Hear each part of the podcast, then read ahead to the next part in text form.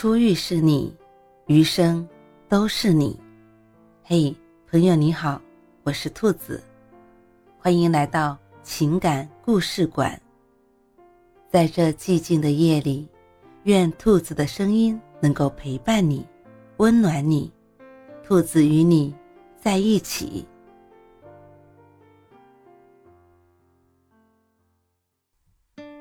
不要凶他，会变老的。撂狠话太容易了，为了让对方不爽，或是为了发泄情绪，便有意识或无意识的朝着对方的最软处攻击。别人女朋友怎么没有你这么刻薄？你根本不值得被爱呀！你能不能别废话了？把那些刺耳又扎心的话语像刀子一样扔过去的那个瞬间，你发泄了，轻松了，但……字字句句掷地有声。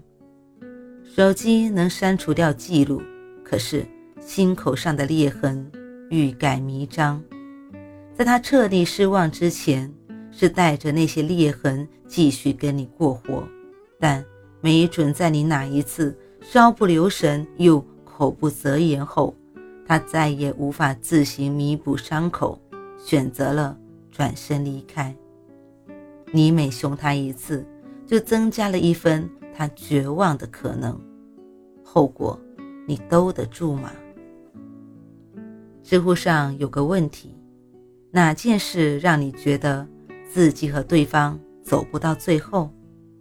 有个高赞的回答是这样的：当时的事情无非是导火线，而从根本上说，是一句句狠话堆起来的失望。翻看了整篇回答，才知道这个女孩的男朋友在外人面前很是温和，甚至胆小怕事。但是只要他们单独相处，他动不动就吆五喝六，两人吵架从来不让着他，什么难听说什么。或许那些话是无心之言，或许只是为了图一时的痛快，但把负面情绪。化成言语来攻击对方，解决不了任何问题，唯一的作用就是伤害感情，伤害他。确实，人带着情绪时最容易说出伤人的话，但我想说，真正有本事的男人从不窝你横，更何况是亲自伤害心爱的人。他对你的态度，也许不能用来评判。他有多少本事，但一定能看出他到底有几分爱你。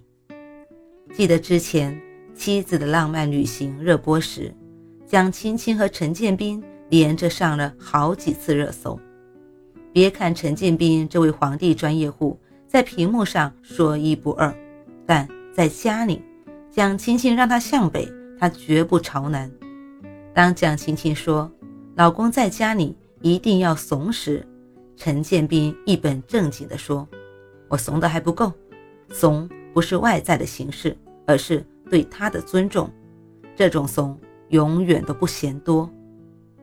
你可以有脾气，可以有情绪，但不能发到他身上。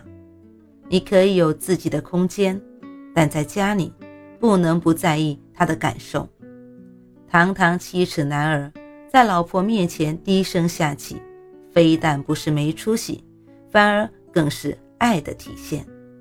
就如同李咏在《超级演说家》中说的那样，检验爱情是否还在的客观标准，就是你对所爱之人的惧怕程度。你有多爱他，就有多怕他。在我的印象中，我爸从没有跟我妈说过重话。早年间，他就被左邻右舍打趣。你真怕老婆，他也不说什么，一笑了之。等只有我们两个人时，他跟我说：“咱们家的男人长这么高大个，不是为了打架方便，而是为了保护你妈。不光是要有事的时候担着，他的感受也应该被保护着。”他是这么说的，也是这么做的。后来我妈卧病。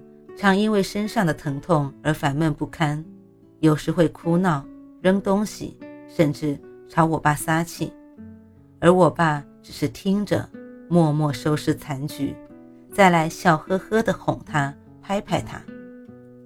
说到底，就是应了那句老话：哪有怕老婆的男人，只有爱老婆的男人。金星用水形容女性，你用零度遇见我，我即刻成冰；你用一百度爱我，我才会立即沸腾。他给你反馈的爱的温度，取决于你给的爱是否炽热。他们也会像猫，你厉声呵斥，也许能让他一时服从你，他更有可能一脸疑惑、委屈地走开。你再想亲近时，他只会犹豫不前。被哄的女生会变笨，因为安心；被凶的女生会变老，因为心累。能让他留在你身边的，从来都是温柔和疼爱。爱情很容易发生，但疼爱能持续多久，反映了爱的耐力。如果最初，你因爱而心动，又何不因爱而让步？给足疼爱，给足心安，有你在，他便不会再羡慕任何人。